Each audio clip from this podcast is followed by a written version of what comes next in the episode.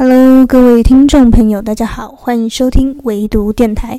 不知不觉来到第三季的最后一期了。经过我一个礼拜的深思熟虑之后呢，我决定这一期的主题叫做“二零二二年我读过最爱的十本书”，来听听看本期的内容吧。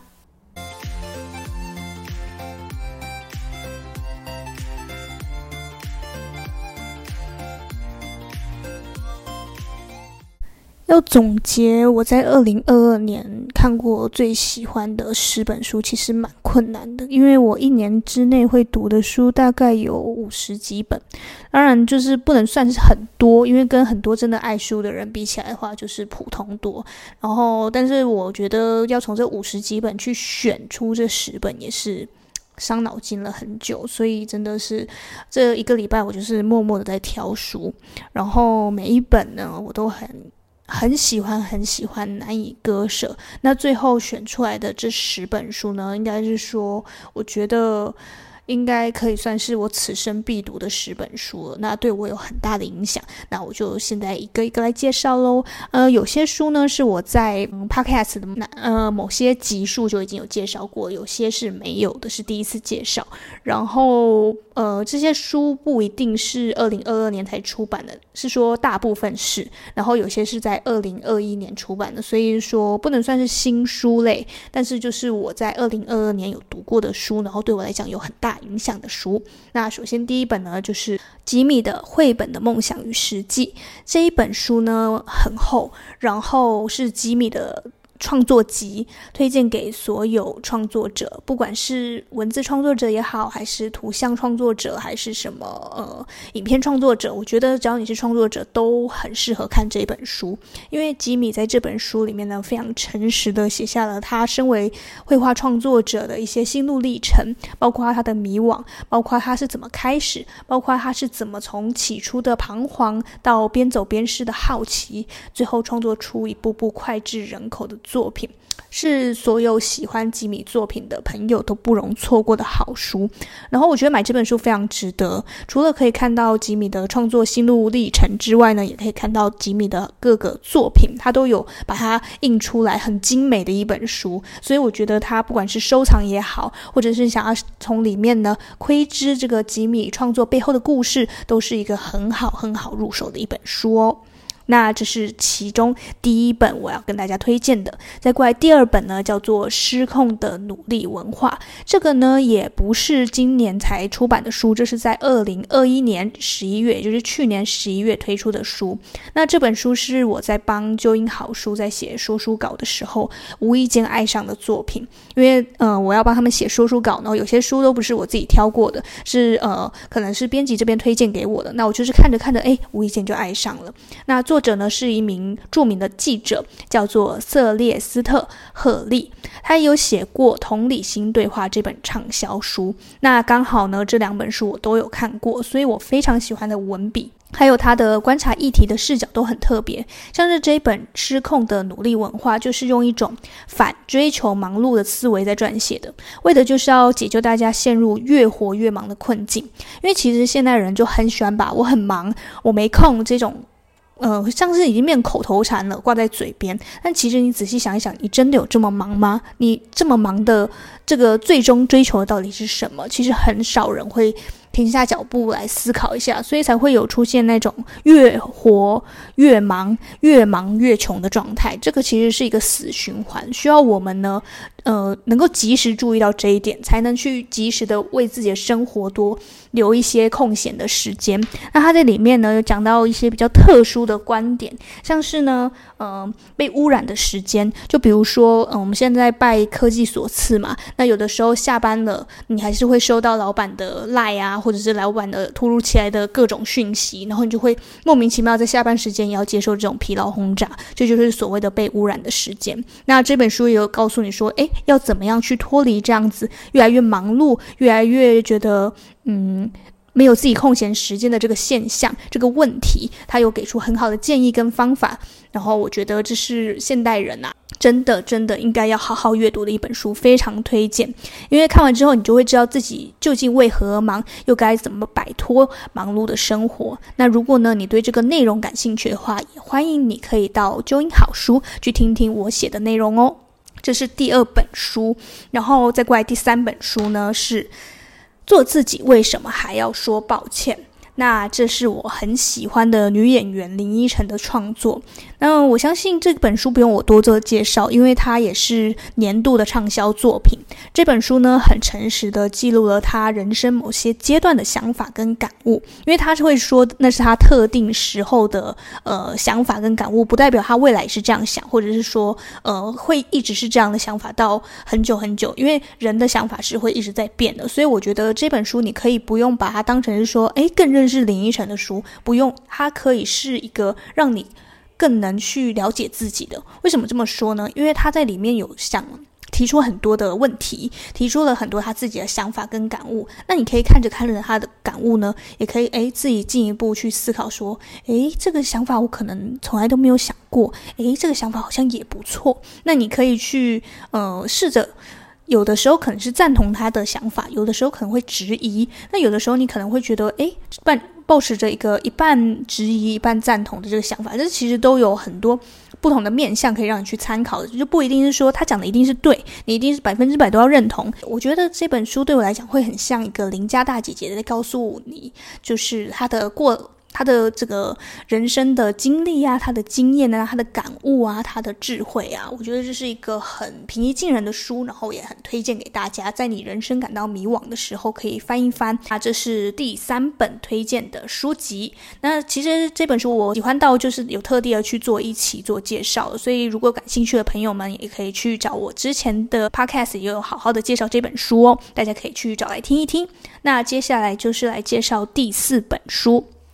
第四本书呢是《如果我们无法以光速前进》，是一本一看就入坑的小说。它里面呢是由好几个短篇小说所组成的。那如果我们无法以光速前进，就是里面的其中一篇。那我也是因为这本书呢，开始喜欢了这位韩国作家金草叶。一查找他的资料，就发现哇，这位新生代作家真的不得了，他非常的多产啊，就是。自从他的作品开始大卖之后呢，他几乎就是每一年都会看到他的新作品，所以就会觉得哇哦，真的是一个才华洋溢的呃韩国女作家。那金草燕呢，她很年轻，也陆续的推出不少作品。我非常喜欢她的文笔啊，还有她的科幻故事，还有想象力。即便她的许多故事都是用科幻作为包装的，你可能会觉得比较呃不符合现实一点，但是细究里面的内涵呢，却都是与人与人之间最朴实的那关系作为主轴，所以我觉得这一点很打动我。就是不管你外外面的故事包装是多么的华丽，多么的看起来好像呃不符合现实，但是他内心真正要谈的，他这个核心故事真的要谈的东西，其实就是在讲很朴实的人与人之间的关系，关于陪伴，关于孤独这些比较嗯你我身边都会遭遇到的事情。所以我就觉得这本书也是，呃，让我觉得啊，原来有这样子的写故事的方法，然后就默默的就呃入坑了这位作家。所以我陆续也买了他另外一本长篇小说，也是今年才刚刚推出的，叫做《地球尽头的温室》。但是在录制这一期的时候还没看完，所以呃，等到我看完之后，说不定还会再录另外一期特别介绍哦。那就是好好的期待一下我的下一季。好，接下来呢，就是到了第五本推荐的书。第五本推荐的书呢是阅读的方法。那这本书我一样也有单独特别录了一期，大家可以找呃过往的集数来听听看。这个呢是中国著名的说书人罗振宇的作品。那里面呢，他提供了好几种阅读的方式，或者是说可以爱上阅读的好几种办法。我觉得是一本很适合一翻再翻的书。我基本上就是把它放在我的床头啦，就是晚上的时候就会诶很随意的翻开几页就来读一读，你就会重新爱上。阅读，或者是说重新找到多种角度阅读的方式。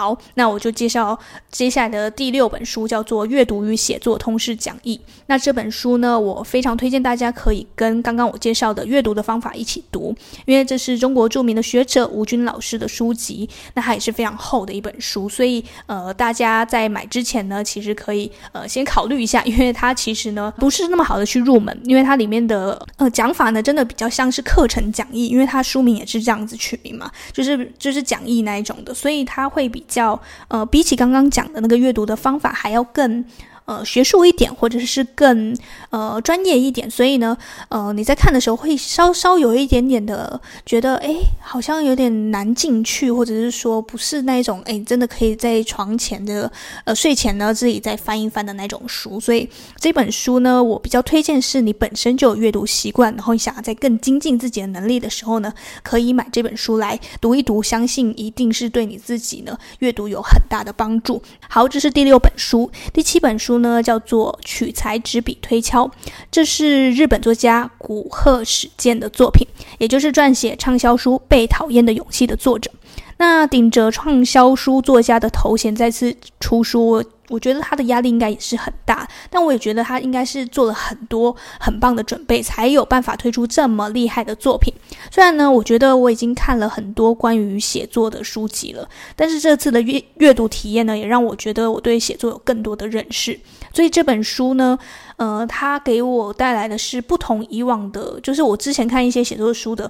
嗯，会有更多的想法，因为它在里面呢是。不仅提供了建议，也提供了他的心路历程，也提供了他为什么会这样建议的想法，是不是只是给你一个死板板的规矩，或者是死板板的工具而已？他是会告诉你说，诶，他为什么会这样建议？那他因为他之前这样做过，所以他觉得很好，他才会用这样的呃方式呢推荐给大家。所以我觉得这本书是非常推荐，比如说你本身有在写一些文案，或者是你将来会接触一些文案作品，然后或者是你想要呃增进自己写作的能力的话呢，这本书呢也是非常推荐给大家的。特别是你可能是记者啊，或者是你在写一些非虚构类型的文章的时候，这本书都是一个很好的参考。好，再过来来到了第八本书是《逆思维》。《逆思维》呢是亚当·格兰特教授的书。亚当·格兰特教授的书呢，没有一本我是落下的，我基本上每一本都有看。从给予、反叛到这本《逆思维》，我觉得都好好看，因为他好擅长用举例。案例说故事的方式，让你一步一步的去了解他的论述，然后渐渐的被他说服。那你可能会呃默默的，就是被说服的过程中，你也会哎突然跳出来说：“哎呀，这样讲真的都对吗？哎，好像真的是这样。”然后你会去反思，让促进你呢去思考更多。像这本逆思维呢，我觉得其实其实它很简单，它是要让我们去学会重新思考很多事情。因为比如说有些事情，我们乍看会用。嗯、会这样看，然后觉得是哦，就只有单一这样的结果。但其实你换一种角度去思考或判断，结果又会不一样。而这本书让我重新思考了我过去误以为自己知道的事情，也就是那些你以为你真的知道的事情，其实你并没有那么了解。所以我们需要多留意这一点，就是关于直觉啊，还有我自以为的这件事情到底是不是正确的，这都会让我们在做。选择的时候都可以更加的谨慎小心，然后做出更好的判断。逆思维呢，是我非常推荐给任何你从事任何行业的人呢，在疫情之下呢，都一定要呃去好好阅读的一本书。也难怪它是这么畅销的一本书，所以推荐给大家。这是我的第八本推荐。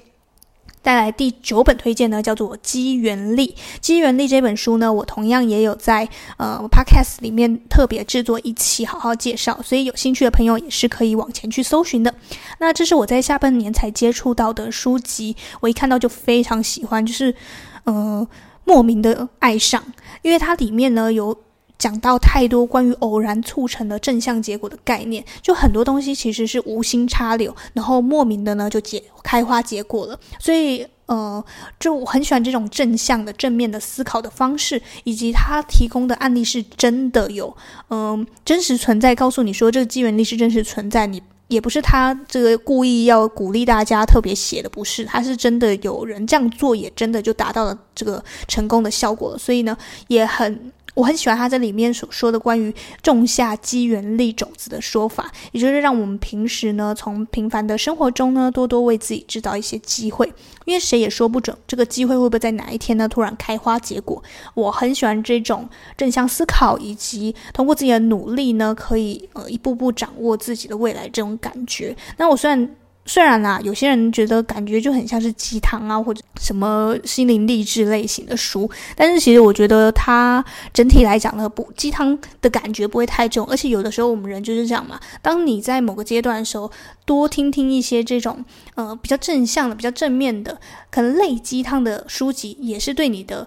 成功，你的努力有很大的帮助，因为你总不能一直让自己颓废下去吧，总是要让自己找到一些动力啊。所以这些书呢，都是可以让你重新找到动力，让你可以觉得啊，明天我又有活力继续干活了，我又有。活力呢，继续爱上我的工作了。所以这本书呢，我推荐给所有正在上班的呃朋友们。然后你正在思考着自己未来的呃工作，或者是你正在思考自己未来的生涯规划的话呢，这本书可以给你带来不一样的想法，你可能就会做出不一样的选择了。好，这是第九本书。再过来到了我第十本推荐的书，也就是最后一本推荐的书了。我现在要介绍的这本书呢，是我在还没想名单之前就已经把它列入我必要推荐的书了，就是我自己的第一本创作，叫做《晚安信，在城市里下载你的爱情》。那关于这本书，我也有特地制作了一期。呃，详细的介绍，所以呢，呃，如果有兴趣的朋友，也是可以找这之前几期来听一听的。那毋庸置疑，当然一定是要好好推荐自己的第一部作品。这是一本我很珍惜的创作，记录着呃我当年的迷惘跟一段不愿意想起，但是却又无比珍贵的写实故事。那故事写实的记录着一个初入社会的人对梦想与工作追求的迷惘，记录着主角爱与被爱的冒险跟奇幻过程，我希望大家看了也会喜欢。那这本书可以成为二零二二年众多书海中 的一小束光，让我觉得倍感荣幸。也希望自己可以继续创作下去。那我刚刚讲写实，是因为里面主角的情感是呃。是跟我自己那那段期间是有重叠的，所以我会说是写实。当然，它里面还是有一些虚构跟呃奇幻的色彩，还有科幻的色彩。我不知道大家会怎么定义这本书，但是我我自己个人是觉得有这些元素在，才让这本书变得不是这么的单纯，或者变得不是这么的只是个爱情小说。我希望大家可以把它看成是一个很写实的，但是一方面又有带有希望的，然后带有疗愈性质的书籍，适合在晚上的时候，诶。一两章的把它看下去，然后对里面的主角也好，对自己的生活也好，也起到一些共鸣啊，或者是说帮助的作用。好，以上十本就是我在二零二二年看到最喜欢的呃作品了。那不知道哪一本书呢是你心中的最爱，或者是你心中的 Top Ten 又是哪些书？也欢迎可以留言告诉我哦。呃，不知不觉来到了第三季的最后一期。那这一季呢，相比起其他前两季呢，做了很多的改革，就是加上了剧推，包括电视剧跟综艺节目的。因为我觉得很多时候我们的娱乐项目也可以成为我们生活中的养分。现在有很多剧都有不错的意涵跟设计，让我常常看着看着就觉得，诶，娱乐之余也让我学到了很多。也希望通过这次的剧推呢，让你们学会说，诶，在追剧之余呢，也可以学。习一些新的事物跟感触，然后也可以通过这种角度去追剧，让你会呃。不会觉得说，哎，我只是追剧，就是感觉好像一天都没有在干嘛。但其实追剧有的东，有的时候是让你学习新的东西，然后也会让你去呃换位思考一下。我觉得这都是不错的，不会觉得说追剧是一个浪费时间的事情。它是它同时也是你学习的养分之一。那以上呢就是整个第三季的所有内容了。希望你会喜欢这一季的改革跟我推荐的所有书籍。那我们下一季再见喽，拜拜。啊，我的 slogan 忘了讲了，我还是要讲那一句对吧？大家应该会很熟悉的。祝福你和我一样，在漫长的时间做个聪明人。我们下一期再见吧，拜拜。